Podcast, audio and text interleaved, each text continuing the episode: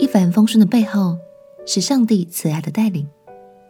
朋友平安，让我们陪你读圣经，一天一章，生命发光。今天来读以斯拉记第七章。上一章我们看到圣殿终于在上帝的帮助之下修建完成了。虽然这几章经文都短短的，但在历史上却过了很长一段时间。今天我们就继续来看。在圣殿重建完成后的第五十七年，第二批被准许归回的百姓，终于在以斯拉的带领之下回到了以色列。而我们也会从经文中更认识以斯拉这位文士的背景哦。让我们一起来读《以斯拉记》第七章。《以斯拉记》第七章，这是以后，波斯王亚达薛西年间。有个以斯拉，他是西莱雅的儿子。西莱雅是亚撒利亚的儿子。亚撒利亚是希勒家的儿子。希勒家是沙龙的儿子。沙龙是撒都的儿子。撒都是亚希图的儿子。亚希图是亚玛利亚的儿子。亚玛利亚是亚撒利亚的儿子。亚撒利亚是米拉约的儿子。米拉约是希拉西亚的儿子。希拉西亚是乌西的儿子。乌西是布基的儿子，布基是亚比书的儿子，亚比书是菲尼哈的儿子，菲尼哈是以利亚撒的儿子，以利亚撒是大祭司亚伦的儿子。这以斯拉从巴比伦上来，他是敏捷的文士，通达耶和华以色列神所赐摩西的律法书。王允准他一切所求的，是因耶和华他神的手帮助他。亚达薛西王第七年。以色列人、祭司、利未人、歌唱的、守门的、尼提宁，有上耶路撒冷的。王第七年五月，以斯拉到了耶路撒冷。正月初一日，他从巴比伦启程，因他神施恩的手帮助他。五月初一日，就到了耶路撒冷。以斯拉定制考究遵行耶和华的律法，又将律例典章教训以色列人。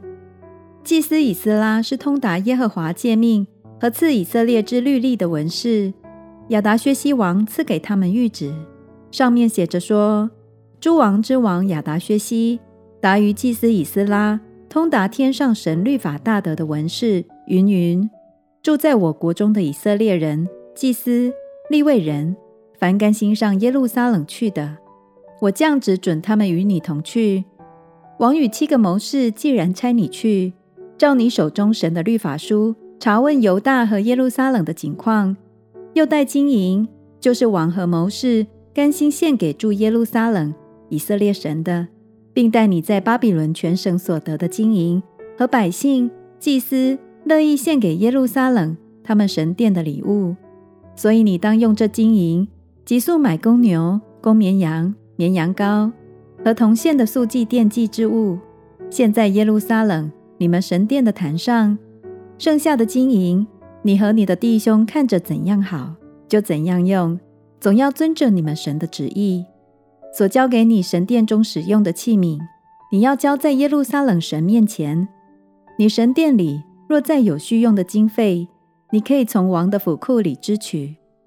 我亚达薛西王又降旨与河西的一切库官说：通达天上神律法的文士祭司以斯拉。无论向你们要什么，你们要速速的备办，就是银子直到一百他连得，麦子一百柯尔，酒一百巴特，油一百巴特，盐不计其数，也要给他。凡天上之神所吩咐的，当为天上神的殿详细办理。为何使愤怒临到王和王众子的国呢？我又晓諭你们：至于祭司、立位人、歌唱的、守门的。和尼提宁，并在神殿当差的人，不可叫他们进贡、交课、纳税。